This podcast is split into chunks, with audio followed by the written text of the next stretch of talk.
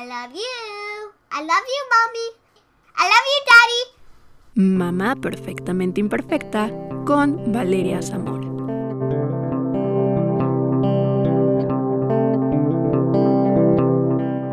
Hola amigos, bienvenidos a este séptimo episodio de Mamá Perfectamente Imperfecta. Yo soy Valeria Zamora, una mamá perfectamente imperfecta.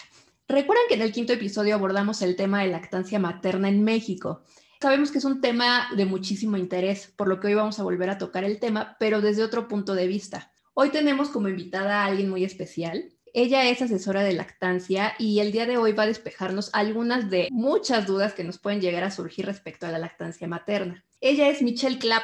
Michelle, bienvenida. Muchas gracias por haber aceptado esta invitación. Hola Valeria, muchísimas gracias por la invitación. Estoy muy contenta de estar aquí con tu audiencia.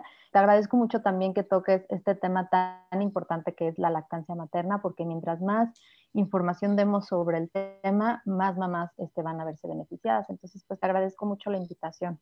Claro, pues muchas gracias a ti. Y sí, por supuesto que el tema de lactancia es, es muy amplio, es muy importante y las mamás debemos estar muy, muy informadas acerca de de él. Y bueno, Michelle, pues para comenzar, cuéntanos un poco de ti. ¿Cómo fue que tú decidiste ser asesora de lactancia? Te cuento que de hecho es una historia interesante eh, cómo yo llegué a la lactancia, porque casi casi fue culpa de mi hijo. Eh, mi primera hija nació hace 16 años. La verdad es que yo era muy joven, no tenía mucha información y, creo que pensé como muchas otras mamás ahora que, trabajo con mis pacientes me doy cuenta que pues muchas pensamos a veces que no necesitamos información y que la lactancia pues va a funcionar así nada más, ¿no? En algunos casos sí pasa, pero en mi caso no fue así. Para mí la lactancia fue muy retadora, fue muy difícil. Con mi primera hija yo sabía que quería hacerlo, esto fue hace 16 años, ¿no? Entonces, pues no había Instagram, no había Facebook, que preguntabas en cualquier lado, necesito una consultora de lactancia y salían muchas, ¿no? En esa época, pues era difícil conseguir ayuda y la verdad es que la busqué, no la conseguí. Tuve una experiencia muy difícil con mi primera hija, lo intenté, no lo logré y después de varios meses, pues muy frustrada, decidí dejarlo y para mí fue como, como es para muchas mujeres, y sé que muchas se van a identificar conmigo en ese momento, fue muy frustrante porque, porque era algo que yo quería mucho hacer y no pude.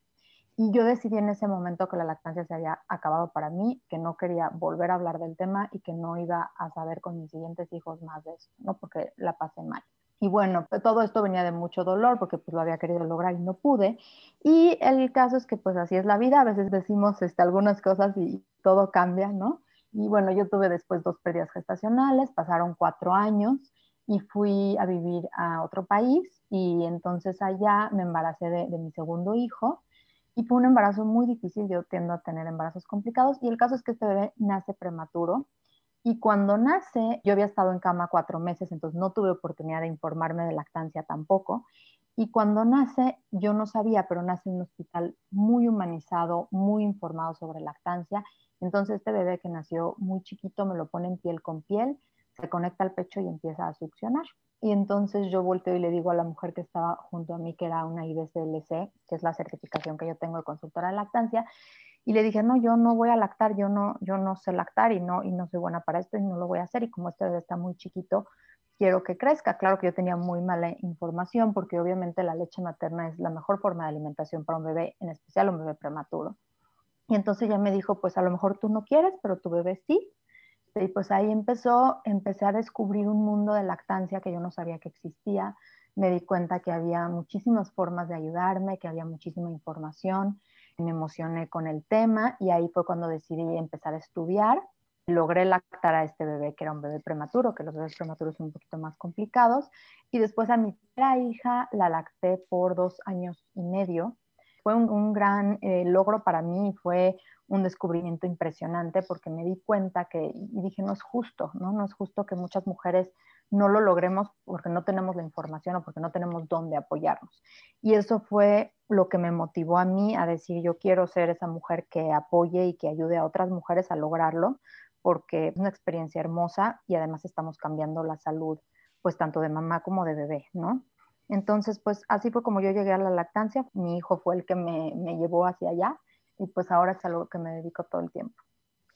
Es una historia pues muy, muy linda, bonita, porque es lo que, lo que hacen a veces los hijos, ¿no? O en la mayoría de, las, de los casos, cambiar alguna perspectiva, algún pensamiento que nosotros tenemos. Y pues en este caso, como tú lo dices, que tú habías pensado ya nunca lactar, muchas mamás han pasado por eso y la vida o el bebé la sorprende, ¿no? Y justo es esto que el tema de lactancia materna pues nunca termina y siempre nos surgen dudas y como mamás siempre queremos estar listas para el momento en el que nazca nuestro bebé y estar súper informadas y que todo nos salga perfecto, ¿no? No queremos tener ningún error, pero pues sabemos que la teoría es muy diferente a la práctica. Platícanos cómo nos podemos preparar para la lactancia, qué es lo más recomendable. Mira, creo que lo que dices es súper importante. Uno, quitarnos la presión. Creo que no podemos ser perfectas. Me encanta que tomes ese tema porque no hay perfección, así lo pienso yo. Creo que somos perfectas para nuestros hijos, hacemos lo mejor que podemos con las herramientas que tenemos.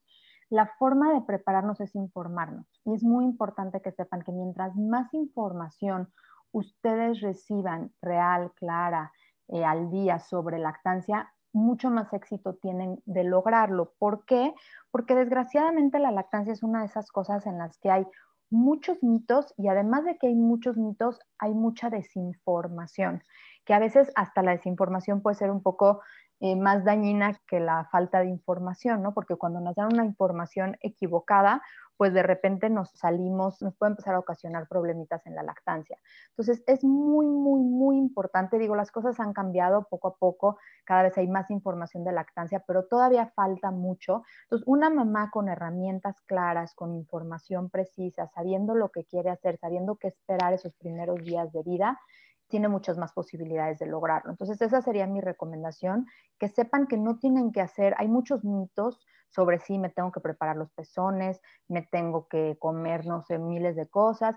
Nada de eso es real. Lo único que tienen que hacer es informarse para que en el momento en el que su bebé llegue, ustedes sepan cómo sé si está comiendo, cómo sé si no, cuáles son mis, mis foquitos de alerta donde tengo que poner atención, cómo logro un buen agarre, toda esa información importante, qué tengo que hacer las primeras horas y días de vida de mi bebé, toda esa es la información que ustedes quieren tener, que quieren recibir esos primeros antes de que nazca su bebé. Bien informadas, les aseguro que les va a ir bien. ¿Todas las mamás podemos amamantar a nuestros bebés?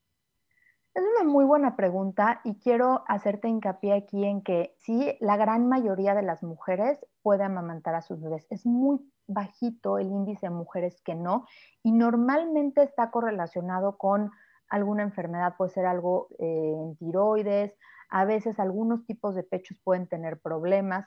Mujeres que hayan tenido cirugías importantes en sus pechos pudieran tener, pero también tengo mujeres que tienen cirugías que sí pueden. Yo te diría más o menos el 90% de las mujeres no debería de tener ningún problema. ¿Qué pasa?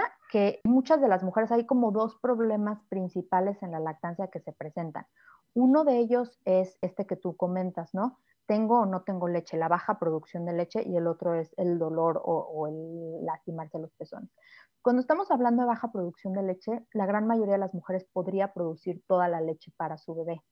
¿Qué es lo que pasa? Que como no hacemos las cosas bien los primeros días y no le mandamos el mensaje claro al cerebro, acuérdense que esto es por demanda. Mientras más leche pido, más leche produzco. ¿Quién va a pedir esta leche? El bebé. Si yo estoy alimentando a este bebé con otra cosa y no estoy permitiendo que el bebé se pegue al pecho y pida leche, nuestro, nuestro pecho no va a producir leche. Entonces yo te diría que la gran cantidad de mujeres que nunca tuvo leche si tú les preguntas en qué momento empezaste a complementar, te van a decir que muy antes en el camino, o sea, en los primeros días de vida, y eso fue lo que les ocasionó que no tuvieran producción de leche más adelante.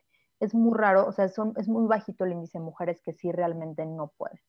Y aquí también entra el tema de los mitos, ¿no? Hay algunos comentarios en cuestión de las familias que se tiene la creencia de que si la mamá, la abuelita no dieron o no tuvieron producción de mucha leche cuando tuvieron a sus hijos, pues las hijas no van a tener eh, tanta producción de leche, ¿no? Y como tú lo comentabas, cada cuerpo, cada mujer es diferente, pero siempre están los mitos, como tú lo comentas.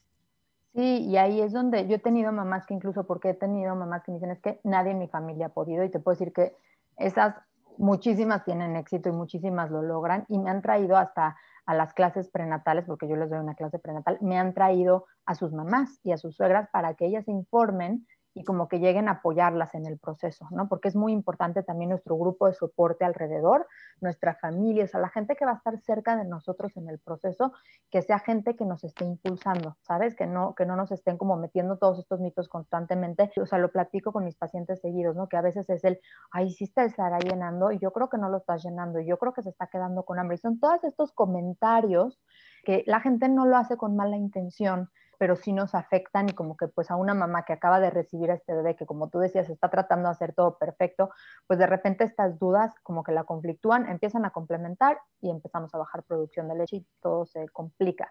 Entonces sí quiero que se queden, yo les digo, cambien la forma de pensar, lleguen diciendo, sí voy a tener leche, no tengo por qué no tenerla, le voy a echar todas las ganas a esto, lo voy a lograr. Creo que tenemos que llegar de una forma positiva a esto, a disfrutarlo, a hacerlo con todas las ganas, Va a haber momentos difíciles y los va a haber, pero se puede hacer y con buena dedicación y buena información se logra. Claro, se puede lograr. La verdad es que hay muchos testimonios de mujeres, como tú lo mencionas, que tenían la idea de que no lo iban a hacer y al final lo lograron y la verdad es que es algo admirable, digno de aplaudir. Es una labor titánica alimentar a nuestro bebé, porque estar día y noche, cada dos o tres horas alimentando al bebé, o sea, a libre demanda, pues es muy cansado, ¿no? Y como lo hemos mencionado, cada caso es diferente. Hay veces que, pues las mamás nos desesperamos. Yo te puedo decir que en mi experiencia, pues yo sí me desesperé mucho, me frustré porque mi bebé no se pegaba bien, eh, no agarraba bien y pues sí, llegas a pensar, es que yo no puedo, ¿no? Y piensas que tú tienes la culpa. Y también llega el momento de que ya lo estás logrando y te duele.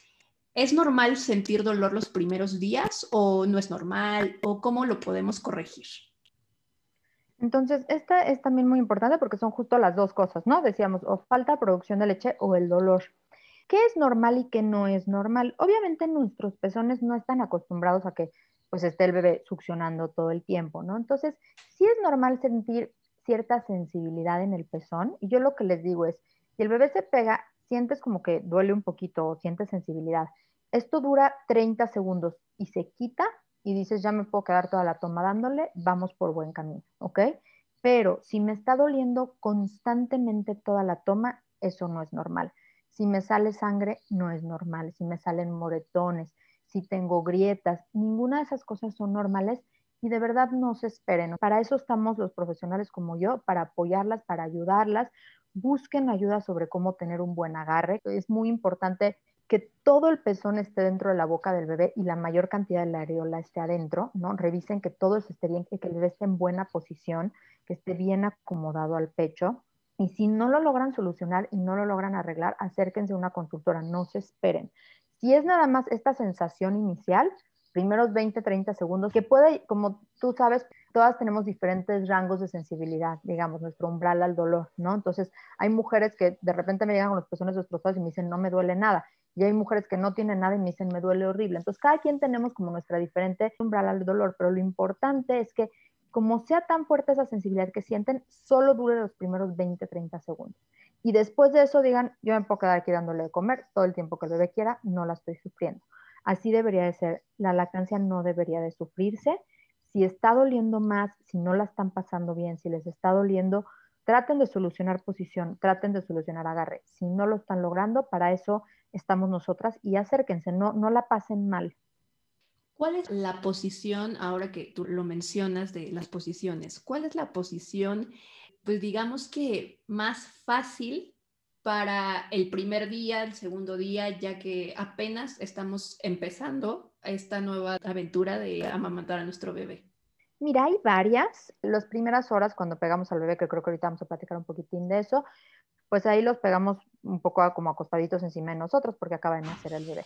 Pero los primeros días ya que están en la habitación, en el cuarto, hay dos posiciones que son como las que a mí más me gustan. A mí la que más me gusta es la posición de balón, ¿Por qué? Porque el pezón queda muy profundo dentro de la boca del bebé y entonces tenemos menos posibilidades de lastimarnos. La segunda posición es la posición en la que ponemos a nuestro bebé de frente de nosotras. Normalmente yo les recomiendo como si fuera un balón cruzado, metemos una mano atrás de su cabecita y con la otra mano detenemos el pecho y pegamos muy bien al bebé. Fíjense muy bien que el cuerpo del bebé esté dirigido hacia ustedes y no viendo hacia arriba ¿no? Acuérdense que tiene que estar de frente a su alimento, que su pecho esté de frente de su boca y cuidado con que no haya muchas cobijas entre ustedes y el bebé. A veces tendemos a tapar mucho al bebé y entonces hay muchas cobijas entre mamá y bebé y esto genera espacio y este espacio hace que bebé no se pueda pegar también al pecho porque digamos que quedará lejos. Entonces es importante que esté cerquita y la otra cosa es que ustedes estén cómodos, pónganse almohadas, asegúrense que su bebé esté alto, que no esté bajito, que no esté demasiado hacia abajo. Muy importante esto que nos dices porque justo eso, o sea, no sabemos cuál es la mejor posición, no sabemos si lo estamos haciendo bien, si el bebé está cómodo. Entonces es muy importante esto, eh, saberlo y estar confiando en que pues lo vamos a lograr, ¿no? Sí, exacto. Y sí, mucha confianza y acuérdense, digo, algo bien importante que les digo a todas las mamás es revisen que su bebé esté haciendo pañalitos de pipí. ¿okay? Los pañalitos de pipí son los que nos dicen que nuestro bebé esté comiendo. Ustedes alimenten a su bebé y vayan viendo que sí esté produciendo pañales y esto nos dice que nuestro bebé sí está comiendo. Perfecto, eso es un buen tip que nos va a servir a todas las mamás y a las futuras mamás, por supuesto. Y ahora yo te quiero preguntar, ya que hablábamos de pegar al bebé eh, luego, luego de, que, de que nace, ¿Qué es la hora dorada y la importancia de, ella y el apego inmediato? La hora dorada es súper importante. Eh, la hora dorada es esa hora en la que apenas nació el bebé. En cuanto nace nuestro bebé, la primera hora de vida es la que le llamamos la hora dorada. El apego inmediato a lo que se refiere es que en cuanto nazca nuestro bebé, nuestro bebé se ha puesto así encueradito como nace sobre nuestro cuerpo, piel con piel. ¿ok? Y le ponen a veces una cobijita encima y se queda ahí nuestro bebé y que dejemos que empiece a buscar el pecho y se quedan ahí un ratito, como al principio a mí me gusta que los dejen como empezar a buscar a ellos, que no los conectemos directo, ¿ok?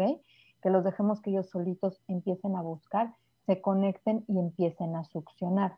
El que el bebé se pegue en esta primera hora de vida nos trae muchísimos beneficios. El que el bebé se ha puesto piel con piel con mamá nos trae muchos beneficios. Es que es esto que llamamos apego inmediato, ¿no? Y mientras más tiempo los podamos dejar mejor. Hablamos de una hora, pero hay veces que se puede, y a veces quedan ahí dos, tres horas, ya se quedan con mamá y pasan directamente al cuarto y se quedan con ella.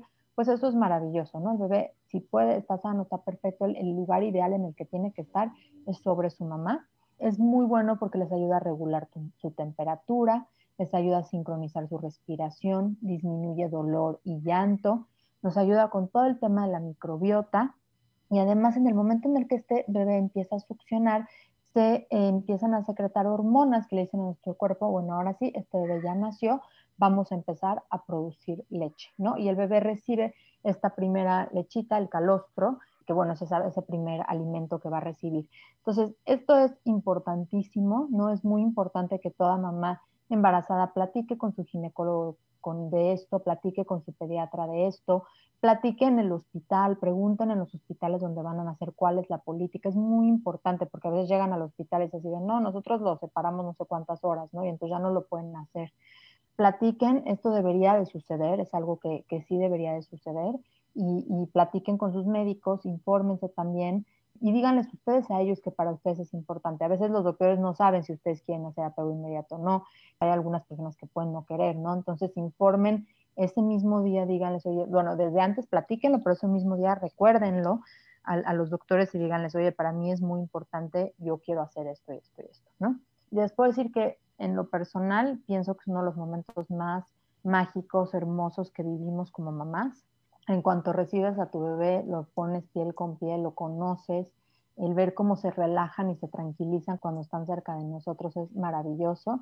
Y el ver qué impresionante es la naturaleza, que estos bebitos saben lo que tienen que hacer y se empiezan a mover, se conectan y empiezan a succionar. Entonces nos damos cuenta que ya venimos también con este instinto para hacer esto bien. Los bebés saben, nada más hay que dejarlos, ponerlos ahí y poquito a poquito se van moviendo, se conectan y succionan.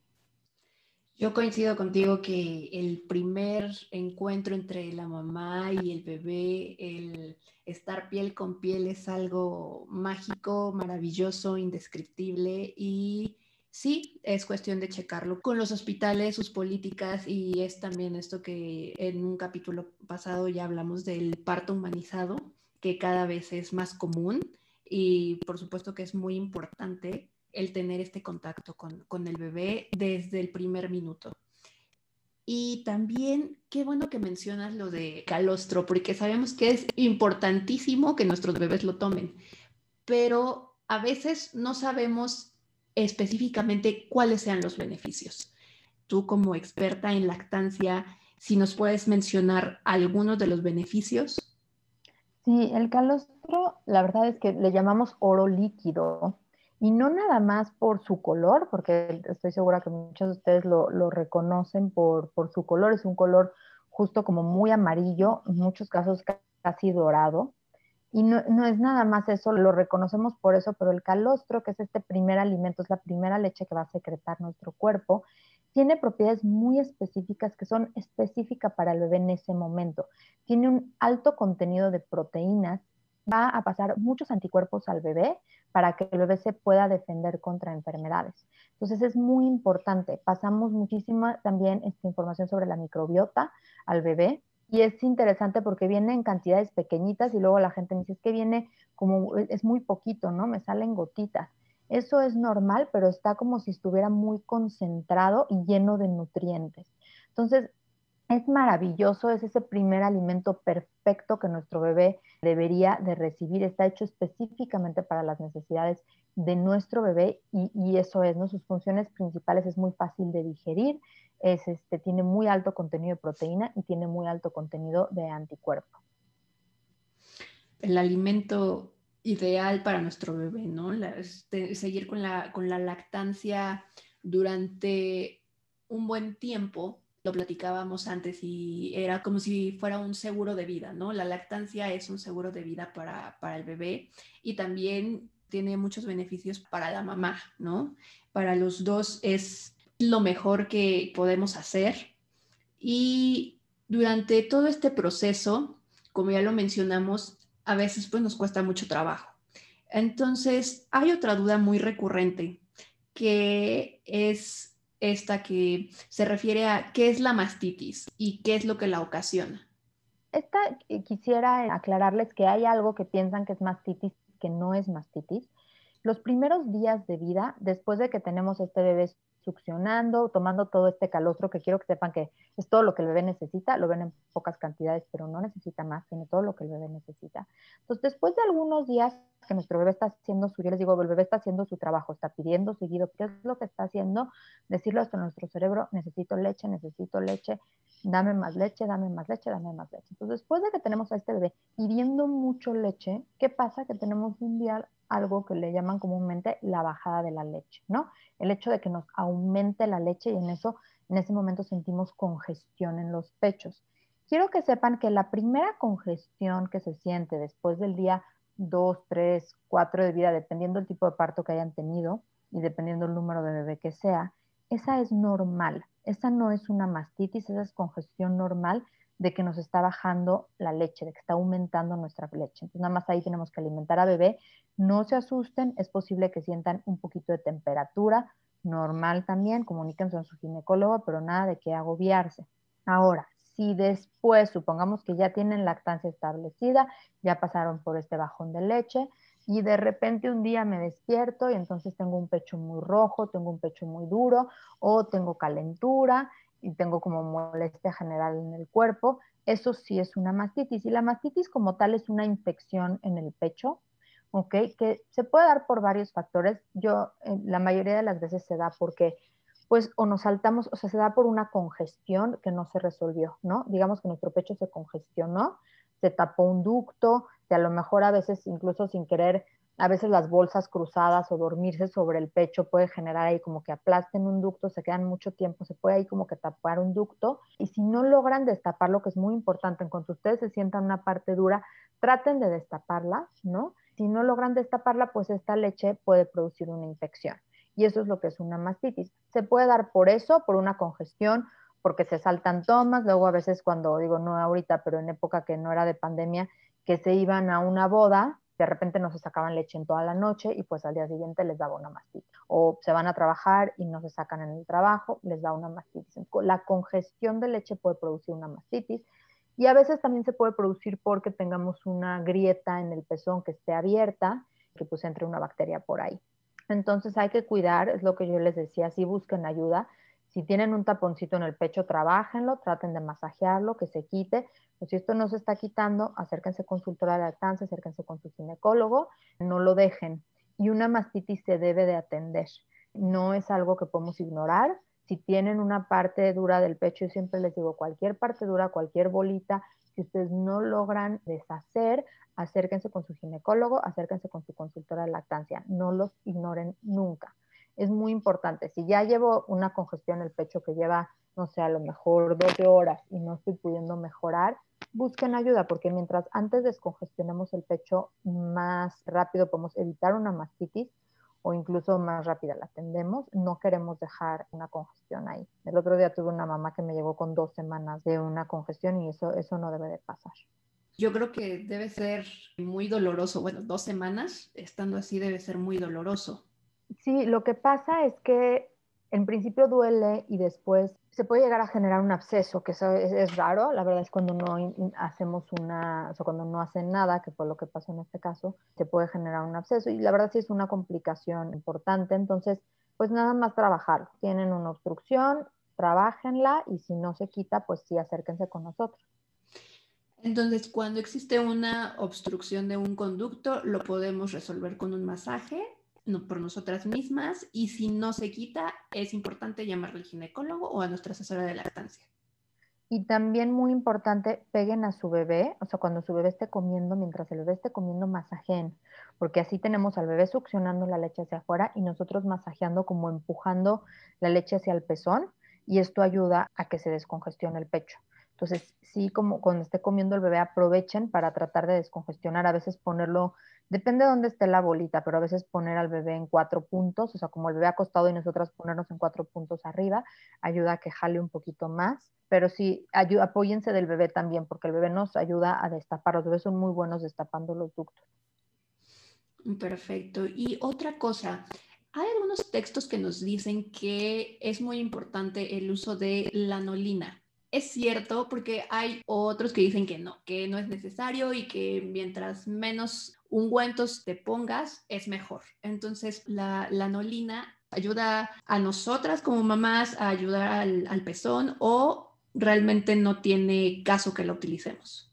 Mira, yo siempre les digo, todas las herramientas tienen su, pues en lo que sirven y en lo que no, ¿no?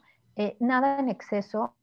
Sí comparto la opinión de que no es mágica y no la utilizaría en el exceso para nada siento que lo mejor y lo que mejor funciona es después de que come nuestro bebé, nos sacamos una gotita de nuestra propia leche y nos la untamos en el pezón y con eso es suficiente. La verdad es que la misma leche nos ayuda a hidratar nuestro pezón, pero algunas mamás de repente sí llegan a sentir como el pezón muy reseco. Entonces, si ese es el caso, yo les digo a veces, pues a lo mejor al salirte de bañar te puedes poner un poquito, o a lo mejor unas dos veces al día si sientes que sí traes el pezón muy reseco, como que es una buena pomadita para hidratarlo un poquito pero en realidad de que la necesitemos, no. Definitivamente yo no la pondría antes de que nazca nuestro bebé, ¿ok? Tengo por ahí mujeres que les dicen que se las pongan antes del parto, durante el embarazo. Yo no lo haría, yo dejaría los pezones tranquilos y ya una vez que nace bebé, si siento que después de bañar o en las mañanas de repente siento como el pezón muy sequito, se pueden poner un poquito, pero intenten con el calostro y con la leche porque esa es como la mejor forma de hacerlo. Digamos que solo tenerla como auxiliar, ¿no? Como si en algún momento sintiéramos mucha resequedad, nos podría ayudar. Exacto. Ok, y otra cosa, las mamás, pues la mayoría queremos tener una lactancia materna exclusiva. Y como ya lo hemos mencionado, sí se puede, es muy complicado y hay veces que nos presentan la lactancia mixta, la leche materna y la leche de fórmula. Tú como asesora de lactancia, ¿qué nos puedes comentar respecto a esto? A veces muchas mamás son, pues sí, juzgadas porque no tienen una lactancia materna exclusiva. Entonces se ve mal que combinen con la fórmula. Esto es muy recurrente. ¿Podemos saltarnos este paso de la fórmula? Mira, es, una pregunta interesante. Creo que antes que nada quiero decir que creo que nadie tenemos derecho de juzgar a nadie. Yo nunca juzgaría y nunca juzgo a mis pacientes por cualquier decisión que, que decidan eh, hacer lactancia mixta, si, si, llega a suceder en algún momento, con algunas mujeres sucede. No creo que nadie tenemos derecho a juzgar a nadie, creo que cada bebé, cada familia, cada mamá eh, tiene una realidad y no tenemos derecho de juzgarlos, más bien apoyarlos. Habiendo dicho eso, sabemos que la leche materna es el mejor alimento para un bebé. Entonces, yo no fomentaría el uso, el, o sea, yo, yo, yo, te diría que yo obviamente todo el tiempo les voy a decir, vamos por leche materna exclusiva, leche materna exclusiva, eso es, pero si por alguna razón alguna mamá decide que no y decide que va a ser una lactancia mixta por la razón que sea, pues es su decisión y no creo que nadie podemos juzgarla. Pero esa sería mi respuesta. Obviamente, pues sí, al introducir fórmula, pues perdemos todos los beneficios o muchos de los beneficios de lactancia materna yo lo que les digo es, si no la metan, o sea, yo, yo, obviamente, pues te voy a decir, vayan por lactancia materna exclusiva siempre. Si alguna mamá, te digo, por alguna decisión la toma, pues también que se informe, porque algo que me pasa es que tengo mamás de repente que dicen, no, bueno, yo no puedo y le voy a dar mixta, ¿no? Y entonces, ¿qué pasa? Que les dan mixta, pero el problema, y por lo que mucho las consultoras de lactancia les insistimos que no metan fórmula, no es nada más por decir no metas fórmula, sino porque uno, perdemos los beneficios de la lactancia exclusiva y dos, empezamos a bajar la producción de leche materna. Los bebés empiezan a preferir el biberón al pecho y entonces mamás que en algún momento dijeron quiero hacer mixta, porque a lo mejor estaban cansadas y dijeron quiero dormir en la noche, pues acaban en pura fórmula, ¿no? Entonces ahí es donde hablamos de falta de información. O si una mamá que tiene una doble reducción de pecho no está produciendo leche, ha hecho de todo, y pues no, no, no, está produciendo, bueno, pues entonces ahí probablemente haga una lactancia mixta y hay que hacerlo bien para que no pierda la producción de leche que tiene. Si por alguna razón médica no están pudiendo, acérquense con nosotras para que mantengan la producción de leche materna que sí tienen. Mientras más leche materna podamos darle mejor. Y bueno, si es una decisión personal por cualquier otra cosa, pues nada más tomen, yo creo que mi mejor consejo sería tomen decisiones informadas no tomen decisiones a la ligera, a veces por cansancio. Yo siempre les digo, logra lactancia exclusiva y después, ya si no quieres, pues ya tomas la decisión, ¿no? Pero a veces como que la soltamos muy pronto en el proceso y tengo muchísimas mamás que se acercan a mí al mes, mes y medio, dos meses, tres meses y me dicen, Michelle, yo hubiera querido lactancia exclusiva y por cansancio lo dejé y ahora me arrepiento, ¿no? Entonces no, no tomen la decisión a la ligera decidan bien qué quieren hacer si es que están pensando en mixta e infórmense. No tomen una decisión no informada porque pueden acabar en pura fórmula rápidamente. Entonces, este, pues yo obviamente las voy a invitar a que, busquen esa lactancia materna exclusiva, pero si esa es una decisión que ustedes tienen, pues también infórmense y traten de, de mantener toda la leche que, que puedan, ¿no? Sí, y creo que pues bueno, es la decisión de cada mujer, si es lactancia materna exclusiva, si es lactancia materna mixta o si deciden dar solo fórmula. Es decisión de cada mujer y es muy respetable. Y este consejo que tú nos acabas de dar me parece que es muy útil. Creo que sí, como asesora de lactancia es un muy buen consejo y por supuesto que siempre tú nos vas a impulsar a que logremos dar una lactancia materna exclusiva. Pero algo que creo que, es importante que sepan y que yo tengo muy claro como consultora en mi práctica es que yo soy, o sea, yo soy un apoyo para ustedes, ¿no? Yo no, yo no tomo decisiones por ustedes y yo no, o sea, yo, yo estaría mal en que si una mamá llega y me dice, Michelle, yo ya decidí que quiero hacer lactancia mixta, obviamente después de que ya supo los beneficios, ya lo intentó, ya todo. Si ella tomó una decisión, yo nunca la voy a juzgar, es lo que yo te decía, ¿no? O sea, creo que nosotras somos, somos, somos estamos aquí para impulsarlas, para ayudarlas, para apoyarlas a lograr sus propios objetivos. no los míos, ¿no? Y eso, y eso es bien importante porque, porque es el objetivo de cada familia y de cada mamá. Yo estoy aquí para ayudarlas y apoyarlas. Nuestro rol debería ser un rol de apoyo y no un rol de juzgar. Yo estoy aquí para apoyarlas y que logren sus objetivos, ¿no? Siempre viendo por lo mejor que sea para los dos, para mamá y para bebé. Por supuesto, y con eso nos quedamos, con que el punto aquí es lograr nuestros objetivos y lograr lo mejor para nuestro bebé y para nosotras como mamás. Michelle, muchas gracias por haber estado con nosotros compartiendo estos puntos clave para lograr la lactancia materna. Sé que queda muchísimo por platicar y me encantaría que estuvieras nuevamente con nosotros para seguir hablando del tema. ¿Te gustaría agregar algo, algún comentario? Y por favor, compártenos tus redes sociales para que te puedan contactar. Claro que sí, pues con mucho gusto eh, nos reunimos de nuevo cuando tú me digas. Y eh, a mí me pueden buscar en Lactando Michelle Clap, así se llama mi página en Instagram. Es la mejor forma de seguirnos o en Facebook también, Lactando Michelle Clap. Ahí pueden encontrar el número del consultorio también en caso de que necesitaran hacer una consulta o quisieran tomar alguno de los talleres. Tenemos muchos talleres que las pueden apoyar en el proceso.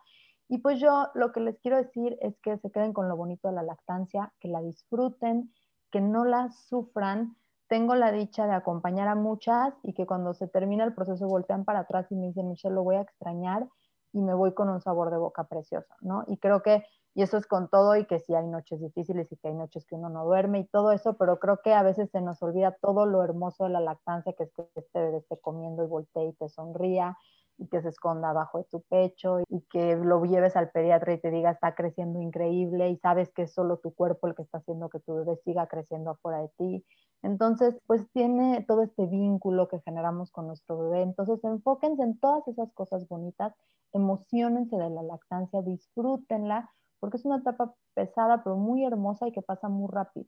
Entonces, disfrútenla todo lo que puedan. Yo estoy aquí para apoyarlas si me necesitan. Espero que se enamoren de la lactancia tanto como yo, porque es, es maravilloso.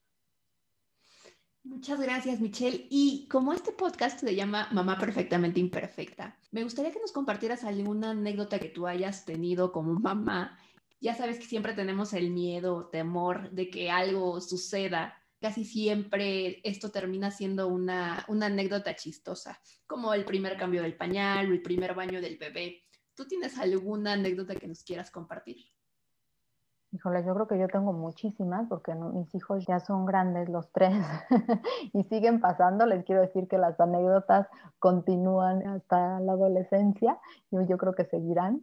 Creo que algunas de las que me sucedieron en algún momento, una que me acuerdo ahorita fue alguna vez dejar a mi bebé en la casa. Yo no vivía en México, vivía en Estados Unidos en esa época y corrí, o sea, era de los primeros semana y media, dos semanas de nacido y fui a una tienda departamental a comprar algo y le tocaba comer a mi bebé y de repente volteó y mi blusa empapada. Y, o sea, yo estaba en plena tienda, este, en esa época pues no, no se me ocurrió como ponerme un pad, no pensé que me iba a pasar y bueno, pues me regresé a mi casa lo más rápido que pude y le di a comer a mi bebé. Pero bueno, hay muchísimas anécdotas, pero esa es la que se me ocurre ahora. Bueno, es una, una, anécdota, sí, pues al paso de los años chistosa, pero pues también es, es bonita, ¿no? Es un bonito recuerdo de la lactancia materna exclusiva. Pues muchas gracias, Michelle, y seguimos en contacto. Muchas gracias por habernos acompañado en este episodio. Ay, no, gracias a ti y gracias a todos por escucharnos. Muchas gracias amigos por habernos escuchado en este séptimo episodio de Mamá Perfectamente Imperfecta. Recuerden que yo soy Valeria Zamora, una mamá perfectamente imperfecta, y pueden encontrarme en Instagram como arroba valeriazamora.b. Ahí pueden hacerme llegar sus dudas, comentarios, sugerencias, mensajes, algún tema que quisieran escuchar, experiencias que nos quieran compartir entre mamás, papás, entre los chicos y chicas que quieren ser papás. Y yo los espero en el próximo episodio de Mamá Perfectamente Imperfecta. Hasta la próxima. Thank you.